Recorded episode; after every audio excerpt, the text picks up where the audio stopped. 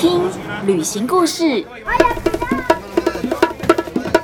离开原本的生活思维，找到自己的生活滋味。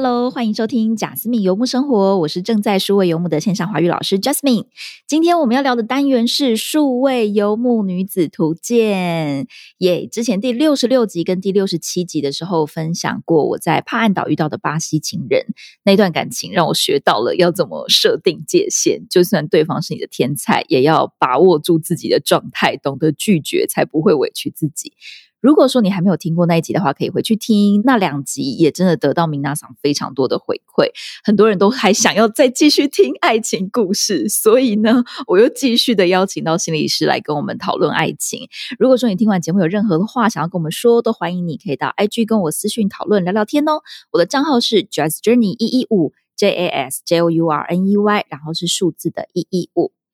好，那其实呢，在数位游牧中的爱情，真的我觉得最困难的就是距离的拿捏，因为有时候你会觉得说时间有限呐，再不谈恋爱的话，我可能下个月甚至下个礼拜就要飞走了，所以你就会很想要紧紧抓着对方。但是有时候你又会觉得说啊，我马上就要离开了，那那我干嘛要就是现在还放这么多感情？是不是我们就放淡放空，然后赶快逃？一下子很焦虑，一下子又很想逃。今天我们要讨论的就是心理学里面的依附理论，焦虑依附跟安全依附，然后还有一个是逃避依附。好，老样子，我们邀请到声音非常甜美的心理师婉珍。Hello，Hello，大家好，我是婉珍。嗨，婉珍，可以请你先跟大家简单的自我介绍一下吗？好啊，我目前的工作是在台中，然后我是在就是社区的心理治疗所。就是职业这样子，对。然后一般接触到的个案，可能大部分就是可能，比如说看精神科转介的，比如说忧郁啊、焦虑，现在还蛮多人有这样子的状况。对，那当然也会有一些民众是，哎，就是想要谈谈自己的在意的事情，不管是家庭关系、亲密关系、人际关系，那或者是职场。那有一些个案就是会觉得，就是想要来好好认识自己。所以不一定是说哦，可能有遇到什么很大的事情，就是嗯，他觉得时候到了，然后诶，好像比较有余裕去想一想自己，那也会遇到这样子的民众。嗯，我觉得这很重要诶，就是一个对自己的觉察。我也是打算在今年，就是差不多这个月开始，要开始去来一个认真的心理智商，然后探索自己的过程。就是有在做咨商，真的是一个日常的保养，诶真的比较不像西医的概念，就是我好像是为了要去除某一个症状，或者让某一个痛苦这么直接的消失，好像比较不是这样子的运作。我觉得它比较像中医，因为中医就会看到这个地方的问题，它可能是跟诶你全身怎么样子的搭配，然后。呃，你全身不同器官它怎么样子的互相的合作或者互相的抵消有关，那就会看到这里面有很多的纠葛，对。然后我觉得跟我们人很像，就是你今天会有一个状态，它应该不会是一气之间，或者它就是一个可以单独被去除的问题，它其实会需要很多对自己的理解。其实我觉得。这一次就是今天我们这一集要讲的这个故事，真的就是有点像你刚刚提到的，很像是我自己看到了自己的一个问题，然后我甚至觉得它有一点像是我在去年压死骆驼的最后一根稻草，因为它真的让我彻底的停下来，去检讨自己的心理、身体、感情上到底是发生了什么事情，整个我就是按了暂停键就对了啦。好，这段恋爱故事呢，就是发生在去年底的时候，我去埃及玩了大概四十天，那等于大概三个礼拜在开罗，三个礼拜在达哈布。然后达哈布就是对这个故事，就是发生在达哈布的这个小镇。达哈布呢，它其实算是埃及的一个数位游牧民族的圣地，也是欧洲人避寒度假的一个海边城市。那男主角他是一个保加利亚人，他的名字因为他的英文名字里面有一个 M，我们就叫他马先生。好，我是在埃及的达哈布认识这位马先生的。然后我跟马先生那时候认识呢，其实就是非常老套的用交友软体认识的。呃，二零二二年我几乎都是在亚洲旅行嘛，在泰国、马来西亚还有巴厘岛。所以当我就是飞到埃及的时候，也非常的好奇，想说，嗯，埃及交友软体长怎样？把它下载打开来看看。这是埃及那边的人用的交友软体吗？好问题。欧洲会用什么交友软体？呃，我是用 Bumble，所以我觉得也许埃及并不是那么多人知道 Bumble，里面还是有一些埃及人，但是其实没有到这么多。然后欧洲人其实是蛮多的，就算他是埃及人，他的感觉会是埃及比较上层社会的人。嗯，所以呢，就是颜值蛮高的，当然要滑一轮。那我就是在那时候滑到这个保加利亚男这个马先生，马先生他的那个 profile，我不得不说他真的是做行销的，他非常懂得怎么行销自己。他的 profile 看起来就是有在沙漠中倒立的照片啊，有自由潜水的照片啊，然后每一张照片都是笑的，就是非常灿烂，就会觉得说，哎，这个人虽然说他外形不完全是我的菜，但是他真的给人一个很阳光、很大男孩的感觉。那我觉得他本人实际上也是一个笑笑、开开心心的。虽然我第一次见面会觉得说是不是有点业务，又在觉得对方很会讲话，就是很 sales 的那种感觉，但是会觉得真的很好聊。你知道保加利亚在哪里吗？完全不知道哎。好，它是欧盟的一个成员国，但是它非常的靠近土耳其，就它其实已经靠近中东了。它算是欧盟里面的一个小国家。反正他们的物价其实也也蛮便宜的，就跟台湾差不多。听起来啊，我听到的我还没有去过，但是听说保加利亚就是很便宜。也因为他们加入了欧盟之后，在欧盟体系里面的就是国家，他们去上学基本上都不用付太多的学费。所以呢，他们当然就不会选择念保加利亚自己的学校，他们可能高中或大学的时候就会去欧洲其他国家念书。那马先生就是这样，所以他学生时期的时候，他就已经可能到比利时啊，或者是荷兰，他们找工作的时候，基本上也不会只是在自己的国家里面找，都会以整个欧洲来找。对，所以我那时候认识他的时候，他是在爱尔兰的 Google 分部里面上班。那他们公司会给他们每年有两个月的远距工作的福利，也就是他可以自己选一年当中哪工作。对对对对对，那他就选择要把他的远距工作加上他自己的年假，会有一两个月的时间，就是差不多圣诞节或者是跨年那时候，他要把它连在一起，所以他就选择在十二月的时候开始远距工作，然后他就是在那时候到达哈布。哇！所以你们是在圣诞节差不多时候遇见圣诞节之前，对对对对对，差不多在十二月的时候是一个，就是对于欧洲人来说天气最好的时候，因为它的气温大概就在二十几度左右，有点像台湾的秋天呐。我那时候到的时候是这么觉得，但是对欧洲人来说，那个时间在爱尔兰，在都柏林是下雪零下。负十度，逃出那个地方，对对对对对对，所以他们都是带着这个心情逃到埃及的大哈布，然后在那边可以学自由潜水。自由潜水那边是非常非常旺盛，就是听说是所有的自由潜水大师都会在那个地方，随便每一个潜水的人，就是每个 diver，他们都可以潜到可能三十公尺、五十公尺。然后还有 kite surfing 风筝冲浪也是很有名，就是那边都很。盛行这些活动，对，所以马先生他就是工作的时间相对少一点，但是呢，也报了自由潜水的课，也报了风筝冲浪的课，他也下载了 Bumble，所以我们就认识了。他很聪明的，就是说他约我出去的第一次见面，大部分人可能都会说约咖啡啊，就是或者是吃个饭啊，但是他是说要不要一起去游泳，要不要一起去浮潜。然后我就觉得，哎，好好啊，就是因为对我来说，其实约会到了一个看脏，你会觉得怎么每次都要再一次的那个无聊了啦？对对对对对对对，又又要聊一次第一次的那个面试的那种感觉，你你做什么啊？然后你干嘛之类的这些，所以我觉得在第一次约会有一些，比如说一起去攀岩呐，一起去爬个小山呐，一起去浮潜，我就觉得这个方式很棒。但是呢，他约我的地点。还是是一个餐厅，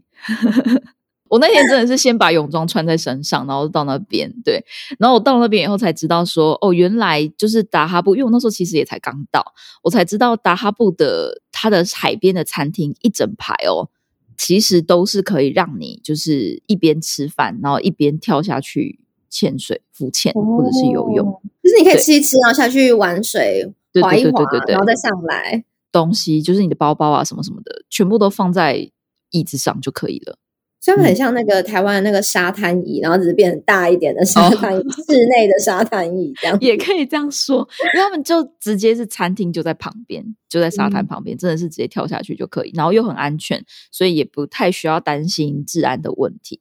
然后我们那时候就跳下去游嘛，其实有点冷诶。你觉得你在秋天的时候会去游泳吗？可能要看有没有阳光哦。对，有阳光，就是刚跳下去的时候，真的还是要有一点时间。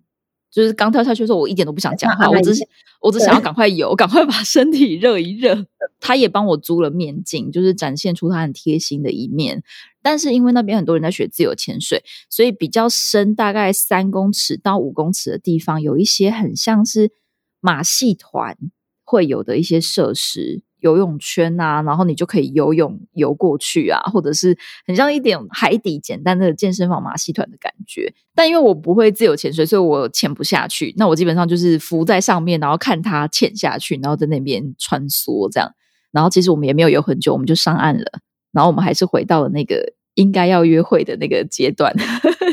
那我这次就问了一个比较我自己觉得比较有深度的问题，也算是我在试探这个人。O 不 OK 的问题？好，虽然说我现在回想起来，觉得我这个问题问了也是白问。就是我问他说，他觉得他在一段感情当中，目前遇到的最大的问题是什么？我觉得，因为我以前都是问对方说，你为什么用 Bumble？你在这里想要找什么样的关系？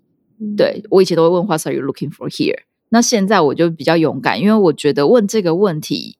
可以看得出来他对自己的了解跟自己的意识。在哪里？就是可以看得出来，他对自己的自我觉察有没有？然后再来一个，就是先知道，如果你未来要跟这个人继续约会下去的话，他可能会遇到什么问题，或者是你可能会遇到什么样的挑战？对我觉得也是，因为我那时候就是在帕岸岛那时候发现自己的议题就是界限嘛，设定界限，然后就有点像是，哎，我发现了自己有这个设定界限的功课。哎，那你的功课是什么？我觉得这也会变成一个可以聊天，然后可以聊得蛮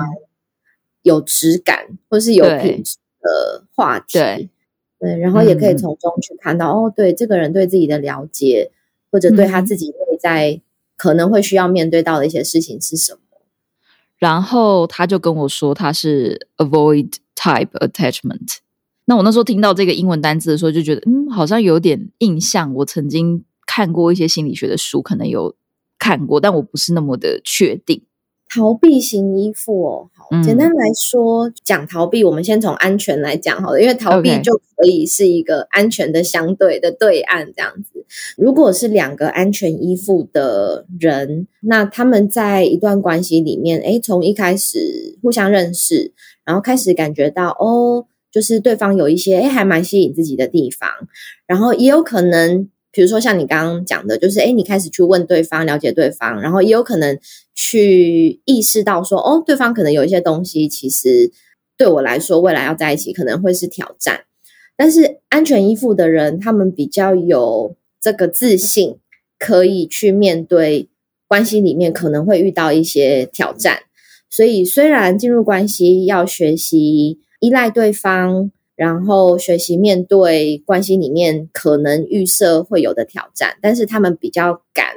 能够去进入一段关系，对，所以诶，如果我想要拥有你的好，我也同时愿意去承担，诶，跟你在一起，我可能会需要跟你一起跨越的一些议题，所以逃避型依附的人就大概是一个这样子的相对，就是我可能知道你很好。然后我其实也蛮喜欢你的，但是我一想到我可能要进入一段承诺的关系，诶，在这段关系里面，我可能会遇到的困难，对，不管是责任啊，然后会有冲突啊，很亲密的时候会发现一些彼此的可能弱点啊，或者彼此的一些不太想被看到的东西，就是对于关系里面可能会有各式各样的挑战或冲突，他们其实是害怕的。那即使可能在再喜欢或者对对面的这个人可能再吸引他，可能都还是会想要逃走。对哦，这样子听起来，逃避型依附很像是一个懦弱的。没什么用，没有什么担当的，想要逃走的人。然后安全型依附是比较有自信、比较敢面对感情当中所有的困难的人，大概是这样。可是其实还蛮多逃避型依附的人，他们从外表看不出来。就是你刚刚说那种很懦弱，然后好像很很不勇敢啊，很很胆小的人，就是其实还蛮多逃避型依附的人，他给你的感觉不会是这样，就他们可能是很多工作上很成功的人士，或者是他在谈起他的专业，谈起他的能力，他其实可以侃侃而谈，或者表现的很有自信，但是就是遇到感情，遇到对象，当然他也不会直接告诉你说，哦，我不敢。面对这个东西，不会跟你讲说哦，我觉得我可能承担不起，因为其实还蛮多逃避型依附的人，他们没有意识到自己是逃避型依附，可能会变成很多理由，对，就是比如说哦，我觉得我现在可能还不太适合谈恋爱啊，或者是说嗯，我觉得我们现在这样很好啊，没有什么不好，就是这样约会不是很好吗？就是他可能会变成各式各样，听起来好像很有。道理的理由，但其实那可能是反映了那个内在那个很弱小，或者觉得自己很没有办法的那个，其实比较是他们的内在。那那些东西有时候是从外表或是他的谈吐，其实不一定看得出来的。哇，你的这一番讲法跟他当初跟我的解释完全不一样。我真的假的？也没有到完全不一样。嗯，他是有觉察的人，没错。然后。他也是一个社会上很有成就的人，毕竟他在 Google 里面上班嘛。然后，就像我前面讲，他也很懂得怎么包装自己，可以看得出来，他是一个人前人后非常人模人样的一个人，是会让人家很喜欢的那种人。真的，他真的是。但是他那时候跟我讲到的逃避型依附，他的解释是说，因为他小时候爸爸妈妈离婚，那那个状态可能比较像是可能妈妈外遇，所以妈妈先不要爸爸。那爸爸后来就觉得说，在人世间上，你不用对任何人太好，你只要顾好你自己就够了，不要给太多，不要对任何一个人付出太多，否则你自己就会受伤。所以这是他爸爸教给他的一个潜意识的观念。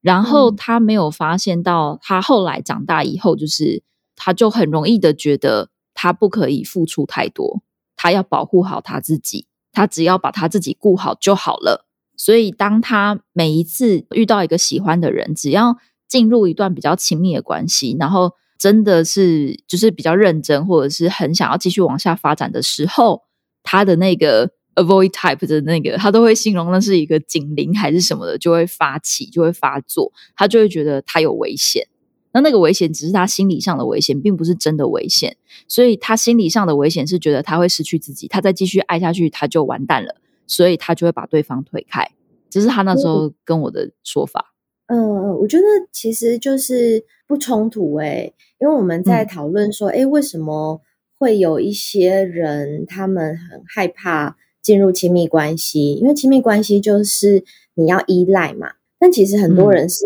没有办法依赖的。那他没有办法依赖，并不是因为他不想依赖，而是依赖对他来说会有各种危险。嗯，我觉得逃避型依附的人真的不是他不想要亲密、不想要依赖，而是他们会害怕这个依赖有一天会让他很受伤，或者有一天他没有办法依赖。就是如果对对方今天做一些什么事情，那他就没有办法继续依赖这个人嘞。那这样子他会很受伤啊。那不如一开始就不要。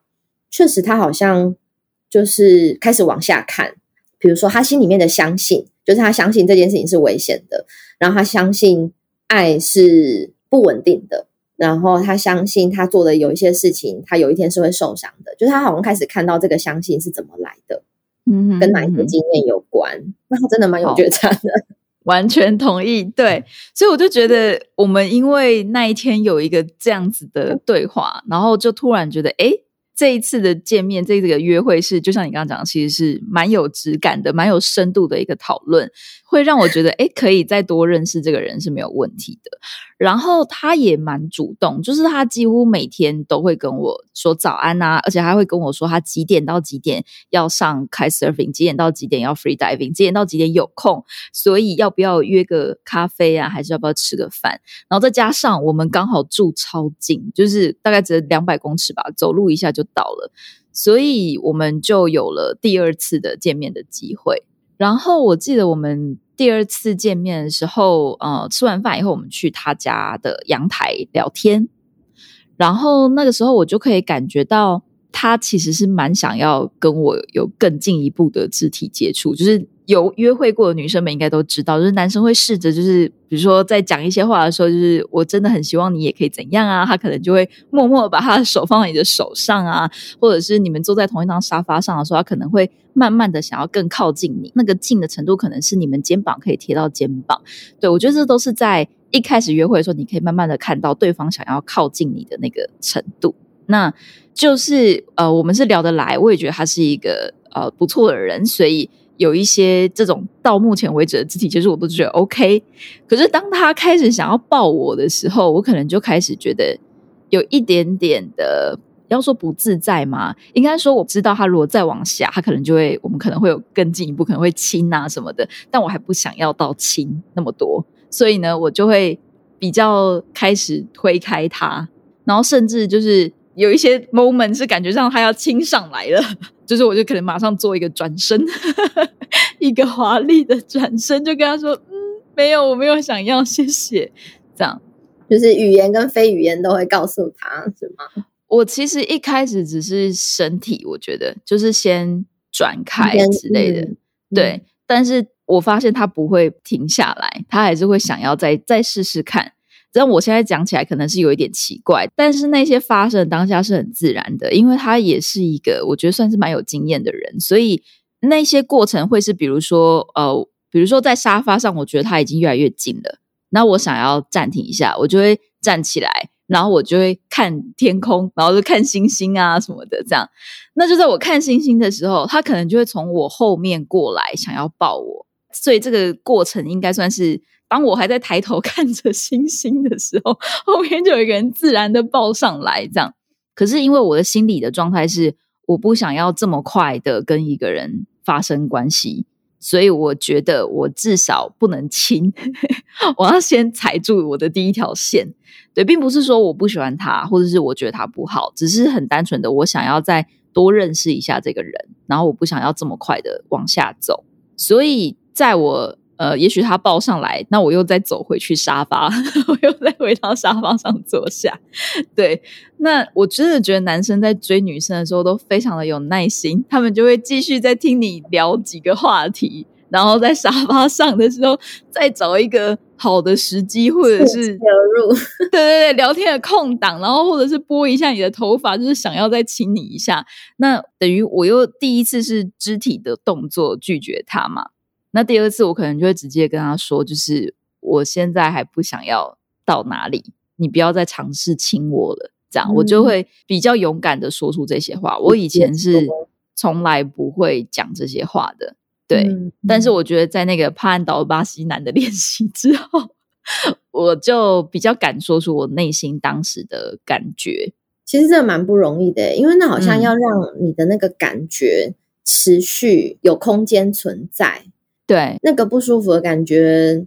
我觉得在我们的社会文化里面，那种不舒服的感觉好像蛮容易用各种理由给压下去，或者让它消失。比如说，呃，我这样好吗？然后这样会不会让他很没有面子啊？还是其实他可能就是对他来说，这就是很一般的打招呼啊？然后或者对他来说，这这没有什么，就是。好像会用各种理由来让自己的那个感觉压抑掉，或者是消失。对啊，我觉得对你来说还蛮不容易的，就是那个感觉你可以继续让它在，而且是让它出来。我觉得我是一边说一边不好意思的，脑袋是很坚决说不行，我要把这件事情说出来。但是呢，没有做过这件事情，所以我其实一边讲一边是觉得非常非常不好意思，甚至你可能眼睛不太敢看着他，好好的讲完这段话那种感觉。他后来也有赞美我说：“你的 boundary 就是抓的很好啊，你很严正的拒绝我了。”这样，对，这是我们的第二次见面。嗯，就是你这样跟他讲之后，他就没有再继续了。我觉得我想要讲一个点是，如果你内心当中有任何的会不好意思，不好意思，觉得对方会不会伤对方的心啊，或是觉得说，呃，会不会对方误会你不喜欢他啊？我觉得我本来也有一点点讨好型人格，就是我在拒绝人的时候，我会把我内心的不好意思也说出来，就是我会跟他说，哦，我拒绝你，并不是因为我不喜欢你。或是我拒绝你，并不是我不想要跟你有进一步的关系，只是因为什么什么什么什么，只是因为我过去的经验，可能 就是我觉得这样子太快不好啊，只是因为什么什么，就是我觉得这两个前提跟原因都很重要，都要讲清楚。所以呢，他就会反过来问我说：“好，那我们现在你可以接受到哪里？”对他可能就会说：“呃，就是那我手可以放这里吗？那我手可以怎么样吗？”对。他会这样子问，我觉得他是一个愿意讨论的人，所以他会更明确的问说：“那我手可以放你肩膀上吗？我手可以放你大腿上吗？等等的，其实就是可以达到一个双方的共识跟尊重彼此的状态。”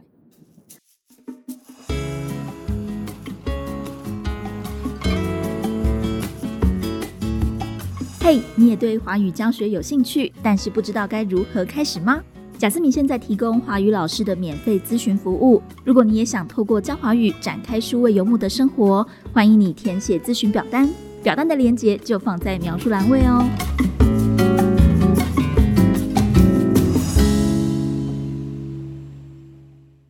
我觉得关系里面，让关系里面的每一件事情变成是可以讨论的事情，我觉得还蛮重要的。但是很多时候我们会以为对方没有办法讨论。或者对方是不会接受这件事情是有空间的，对我觉得讨好型的人可能就会有一个这样子的预设，就是啊我这样子对方会不会生气呀？对方应该不能接受吧？可是可能常常我们开始尝试去为自己的需要做一些表达之后，会发现说真的在意你感受的人，真的在乎你想要什么的人，他其实是很愿意跟你讨论的。而不是在你的想象里面，他就是一个这么不能讨论的人，真的是这样。而且我发现有时候我们的那个预设会来自于我们过去。如果你跟就是你跟男女朋友在一起很久，五年、十年，然后你就会预设他是个什么样的人，所以就不想跟他讨论什么事情。但其实他们可能是可以改变的，可以调整的。然后我们接下来第三次见面的时候呢，其实也蛮妙的，因为我们等于呃从第一次见面之后，一直到第三次见面这之间都是很密切的，都有在传讯息联络。然后也因为我们都是很喜欢找活动的，就是看有什么瑜伽啊，有什么健身房啊，就会去参加。那我那时候在 z Hub 的一个社团就看到一个 Tantra Workshop。就是弹吹瑜伽、弹吹的工作坊，然后弹吹的工作坊在泰国是非常非常贵的。可是我不知道为什么在打 Hub 那个地方，或者是说那个 organizer 他们就是很便宜，就是他大概只有几百块的费用。可是，在泰国的很认真的课程，如果你上完两个礼拜还是三个礼拜，是要上万块的课程。所以我那时候就想说，反正他就短短的，那我就去体验看看。那我也没有想太多，因为我感觉到。马先生也是一个蛮有自我觉察跟蛮灵性的一个人，所以我也问他对这个活动有没有兴趣，那他就一起去了。而且呢，他还跟我分享，我们上次有讲到 Tantra Workshop，对不对？在设定界限的那个练习的那个活动，对对对对，那个活动对。但是 Tantra 就是他也是在讲性能量，你要怎么运用性能量的一个活动。然后马先生跟我分享说，他曾经跟一个女生，就是在练习 tantra 的时候呢，用他们灵性的能量，然后双方都达到高潮。我觉得超级，反正听他描述超级神奇。他说他就是认识一个女生，然后他们等于有点像是一起冥想，或者是一起呼吸，然后把性能量带上来，还是什么什么的。然后反正就是他们双方都高潮，但他们并没有真的发生任何的性行为。反正就觉得很悬，所以他也一直很好奇，Tantra 到底是什么东西。他那时候只是被那个女生带着走，所以我们就一起去参加了那个 workshop。那其实老实说，那个 workshop 后来我觉得有一点怪，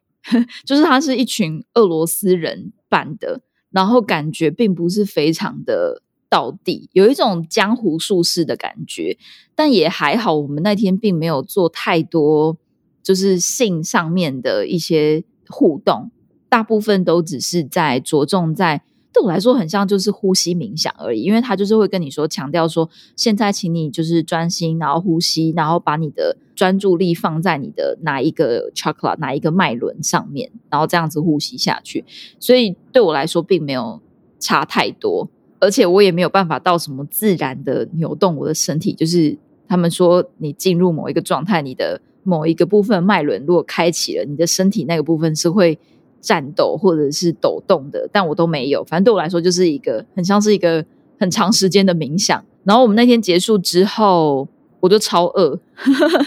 而且我觉得冥想完会让人整个人身体是比较放松的。所以我觉得我那个时候就是又超饿，然后又放松的状态下，我就觉得我跟他走在一起就真的超像情侣了。他也很 gentleman，就是所有的费用什么的都是他出。就是我们两个是一起去，虽然是我邀请他去，但是他也帮我把那个费用缴掉。然后我们一起离开的时候，也都是牵着手一起离开。所以我就觉得那感觉就是很像小情侣在约会了。因为去的其实大部分也是情侣，他毕竟是一个比较性爱的一个工作坊嘛。对对对，所以我们走出来的时候，也是跟其他一对一对的情侣在聊天。然后在餐厅那时候，就是吃完饭聊一聊，就是要回家嘛。那他就问我要不要去他家，那我就知道对方邀请你去他家睡觉的话，不是就是会发生关系吗？但是我那时候状态又是觉得我不想要这么快啊，所以我就是跟他讲清楚说，就是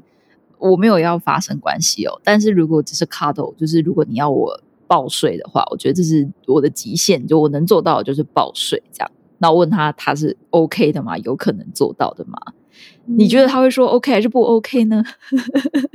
要把你带回家，应该要只能说 OK 对啊，我后来也都会觉得说，我问男生这个问题是不是有点太白痴了？因为不可能会说不 OK。对啊，因为谁这个时候会说不 OK？但是。好了，反正就是我也怎么说，我也没有讨厌这个人，那也是我自己做了这个决定，就是我要去他家，然后我也相信他，就是我们可以就报税这样，所以我就去他家了。可以像之前讨论的那样，什么可以像对对对对，就像我们第二次见面的时候，就是。他虽然想亲我，但是因为我跟他说明了我不想，那他也尊重我，所以我觉得也因为有前一次的这个比较好的经验，就让我比较相信这个人，所以呢又去了他家 一次。结果那天晚上我睡得非常非常的不好，根本就没有睡着，基本上因为有蚊子。然后我个人是真的非常非常痛恨晚上的时候有蚊子，但又因为那不是我家，所以我就不会起来打蚊子，我就不会是那个主动掀开棉被、打开灯然后打蚊子的人。我有一点在等他打蚊子，没想到他根本就没有打，他是属于把被子盖起来，所以我们根本就是两个人又继续蒙着被子，但是又很热，反正就是。很热啊，然后又有蚊子啊，然后又睡不着啊，一直被吵醒。然后每过一两个小时，他们家的那个抽水马达又会发出很大的声音，所以我就一直翻来覆去，然后甚至会发出一些啊啊之类，就是很不开心的声音。然后我觉得他也可能前几次的时候，他可能还会呃，就是想要呃抱一下，或者是帮你 cover 一下，盖上被子啊，就是帮你这些的。但是后来真的是睡到。半夜吧，我也不知道几点的时候，没有想到某一次他竟然是直接亲我，然后我完全没有想到他怎么会就是做做这件事，因为我们不是都讲好了吗？所以我一开始是我的嘴巴是紧闭，就是没有要接受这件事情。但是呢，因为他也没有停下来，他还是坚持的，就是我们就嘴巴碰嘴巴，很很强硬的在在这个上面。我一开始可能甚至有发出。就是很想要多讲一些话，想说这是怎么变掉了。我大概也只坚持了可能五秒嘛，还是五秒到五秒到七秒，我也不知道多久。反正我那时候就是真的是觉得，因为很累，很想睡觉。反正我觉得我自己原则也没有真的有办法完全守住，毕竟我也还是喜欢这个人的。我就在那个五秒、七秒的那个中间，我的脑袋就突然有一个想法，就觉得，哎，算了吧，因为真的好累哦，然后好吵哦，然后你也不能睡，那你就亲吧，有一点这个感觉，对，所以我们就亲下去了。但是 听听起来是不是很瞎？两个字 没有说算了两个字。我觉得我那时候真的是对，就真的是有算了，好，那就算了。然后我就也也开始亲下去了。运气好吗？反正因为我那天生理期，所以我们也没有真的发生什么啦。可是我们就是对，就是亲亲抱抱了一个晚上这样。所以其实你不是一开始就觉得 OK 哎，其实那个感觉好像有一个，就是本来一开始慢慢的觉得不对啊，不应该这样吧，然后到后来他就消沉下去了的一个过程。就有算了两个字的发生，这样子。对，那过程真的很短，这会让我想到，就是因为台湾最近看到很多女生的分享，是在讲说，那个发生这件事情，不管是性侵或性骚扰的当下，其实他们也都是有感觉的，就是有感觉愤怒，有感觉不舒服，有感觉哎，不应该是这样吧。可是，当那个感觉就不是没有感觉哦。可是这个感觉好像真的会因为一些内外在的因素，比如说你刚才讲那个，就是很累，然后这个时间点也三更半夜了，然后就好像会有各式各样的因素，会让我们本来存在的感觉好像慢慢消融。不一样，就是我是真的有喜欢这个人，而且是不排除未来有发展的可能性的。所以那个强烈程度一改变之后。我们的行为或者你做出的反应，就真的会不一样。你刚刚这样一讲完，我就觉得，那所有的女生，只要你有任何感觉不对的时候，我真的很建议大家就大吼一声，哎，停！对你最好把对方吓死，没关系。然后，因为在那些很冲动的情绪或者情感或者是性欲上来的时候，你是需要暂停才有办法。去确认你到底接下来你可以接受的程度在哪里？你可以，你可以让对方对你做什么事情？我觉得那个真的很需要一个暂停。嗯，我这次看到有一个女生，她分享到的是说，她觉得他连在 say no 都要非常的有礼貌。然后，哦，我觉得我看到会很，就是会觉得蛮心痛的。就是对，像我们的社会文化或者是教育的。氛围里面，就是对于女生可能真的会有一个这样子的期待。亚洲文化女生好像就是比较关系取向嘛，就是你要顾虑到这个关系，你要顾虑到对方。所以，当你自己如果有一个跟对方有冲突的情绪，或者跟对方期待的冲突的感觉的时候，怎么样让那个感觉留下来？因为这好像就意味着可能会让对方失望啊，这段关系可能会变得很尴尬啊。会变得好像不知道会发生什么事情，所以那个啊一声，就是我觉得，就是我们讲起来当然都觉得很容易，你就这样做嘛。可是其实应该要在那个事情发生的当下想到可以这样做，应该是蛮困难。对，也是。我之前在就是第三十集有分享过一集，是我沙发冲浪的故事。然后那一集是我真的很认真的拒绝对方，而且那一集我们其实也都已经在床上在看电影。其实我就是觉得我有一点点被设计啦，反正就是阴错阳差，我在在他的船上的床上看了电影，一起看了一部电影，然后中间他还曾经就是想要帮我按摩手啊，说他学过 Thai massage 什么的，因为在船上我觉得很晕，然后那真的也是几秒钟的时间，因为我们最后我要去睡觉了，他就跟我说：“你为什么不给我一个 good night hug？” 我就抱了他一下，可是他抱我的时候，他是用力没有放开手的。所以我要后退，我根本没办法后退，我是用力推他，我也推不开的状态。如果那个时候我的脑袋乱过的是算了吧，那绝对就是会变成 me too 的事件。可是因为我很明确知道我没有喜欢那个人，我没有要跟这个人发生什么关系。我那时候想的是说，我查过他的评价，我查过他的 coserving 的评价，我不相信他会真的对我怎么样，所以我是很用力的说 let me go。然后他才瞬间松手，所以我觉得不管你是动作还是语言，定都要很用力的、严正的说出你当下的需求，要不然对方真的会误会，或者他真的就会觉得你可以。我我我的解读就是他误会了，我也没有要觉得说他是坏人，可是他可能是太想要有一段关系，太喜欢我，我也不知道，所以他想要试着用他的办法，试着去你要说争取嘛，去得到这个人。但是如果你不要的话，你就是要很坚决的说不。反正就是再回到你刚刚说的那段话，我脑中的画面就是大喊停嘛。我的那个大喊停的画面是很日剧的哦，然后日剧不是都会很洒狗血，比如说一定要冲啊，加油啊，他们不是都会这样吗？对你就是要用那种力气跟那种蛮力，然后大喊说暂停，对，然后你再再厘清一下什么状态，现在是发生了什么事情，这样。不过听起来，因为你那个当下是也觉得还蛮喜欢对方的，然后可能也没有到真的很，应该应该是说他应该也还没有做出下一步，你觉得这个就真的不行了的作为，所以可能你觉得接吻这件事情上面后退一点点，可能还可以是吗？是啊，我觉得应该算是这样，算是我的一个练习，就是在一段关系当中，不要每次都这么快的投入下去。虽然说，我觉得投入这件事情也是很很难解释，就是你你可以感情上的投入，不一定是身体上的投入啊。但反正就是因为我意识到、察觉到自己在旅行的过程当中，每一次都是爱情龙卷风来得快去得快。我希望可以就是来一次细水长流，可以吗？可以慢慢来吗？这样，所以我那时候不想要太快发生关系。所以那种想要慢慢来的感觉，跟想要控制自己的投入。可能也不完全是跟这个人有关，而是你感觉到自己在开始要在关系当中放慢脚步，所以我们第三次见面还是越过了界限。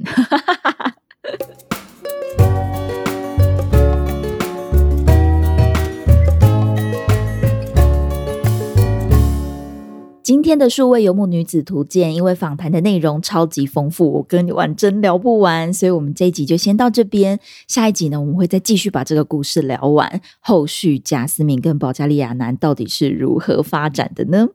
而最近台湾的 Me Too 事件延烧不断，所以我觉得这里刚好也可以就是再跟大家复习一次我们前面有提到的。我觉得在初步进入一段关系的时候，真的你要先自己独立思考，非常清楚自己当下的状态，或者是你有多喜欢对方，还有包括你想要跟对方呃发展到哪一个程度，这样子就是都先把这些状况，可能在见面之前哦，说碰到面之前，自己都先想一遍，不然像我这种很容易被人家说服，很容易呃跟着别人家的意思走的人，我觉得我就会常常。因为少了这样子的步骤，就会做出一些可能会让自己后悔的事情。虽然说乡民很爱讲说人帅真好人丑性骚扰，但是我觉得外表其实并不是那么的绝对。因为我自己曾经就是有跟我觉得很帅很帅的人，就是帅到我会觉得天哪，这个人是 model 吧？就我跟这样子的人约会过，但是很意外的，我在那一天晚上后来觉得，其实这个人对我来说没有很强烈的吸引力，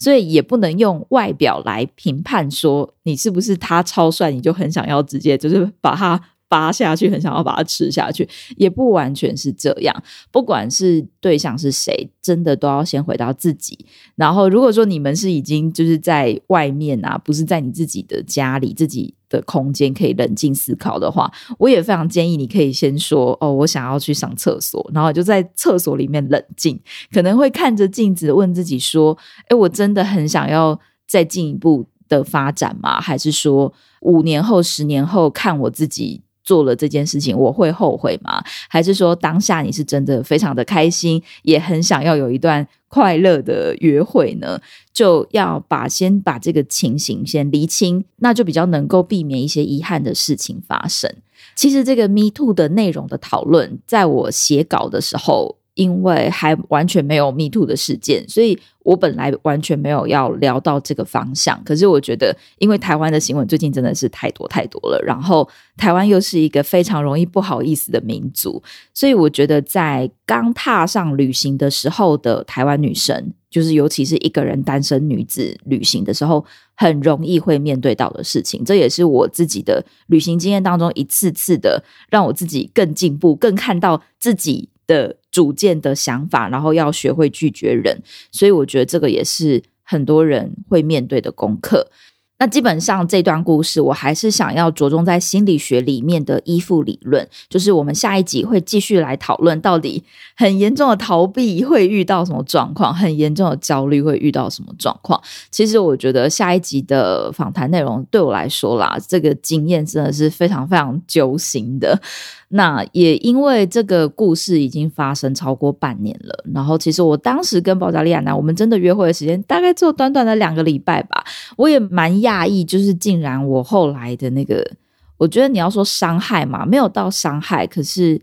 啊，还是会有一些小小的创伤的感觉吧，我觉得就让我更谨慎的面对下一段关系，所以。到现在已经经过了一些时间的沉淀，我慢慢能够侃侃而谈，所以下礼拜的节目一定是更精彩的，千万不要错过哦。最后要跟你分享华语老师的免费咨询服务，七月的时段已经开放了，名额真的剩下不多，可能只剩下五个左右，要抢要快。我也会把申请的表单放在描述栏位，希望呢，在透过这样子的免费咨询，可以让你更了解自己适不适合当华语老师，然后要怎么样透过当线上华语老师开始数位游牧。而贾思敏出的新书，跟另外十一位背包客我们一起出的一本书，叫做《十六岁的壮游客》。如果说你想要买书的话，非常欢迎你可以到就是购书的各大通路，像是博客来、金石堂啊、成品啊这些这些通路去买书。那如果说你想要有贾思敏的亲笔签名，加上我们的明信片套组，这是也是限量的，只剩下五套，也非常欢迎你可以订购。那就直接我把这个订购的链接放在描述栏位。都欢迎你可以直接去填写表单哦。如果你有任何关于数位游牧华语老师，或者是甚至 Me Too 啊旅行当中的这些内心自我成长的问题，都欢迎你可以直接到 Instagram 上面跟我聊聊天。我的 IG 账号是 Just Journey 一一五 J A S J O U R N E Y，然后是数字的一一五，或是你也可以搜寻贾思敏加一笔零五的贾思考的思敏捷的敏，搜寻贾思敏就可以找到我喽。希望你喜欢今天的节目。如果今天的节目对你来说有帮助的话，也非常欢迎你可以帮我把这集节目分享给有需要的朋友。不知道你现在在哪里？很谢谢老天爷给我们这个缘分，让你听到了我的声音，也非常感谢你花时间听完今天的节目。Thank you, gracias。我们下次见喽，See you, adios，拜拜。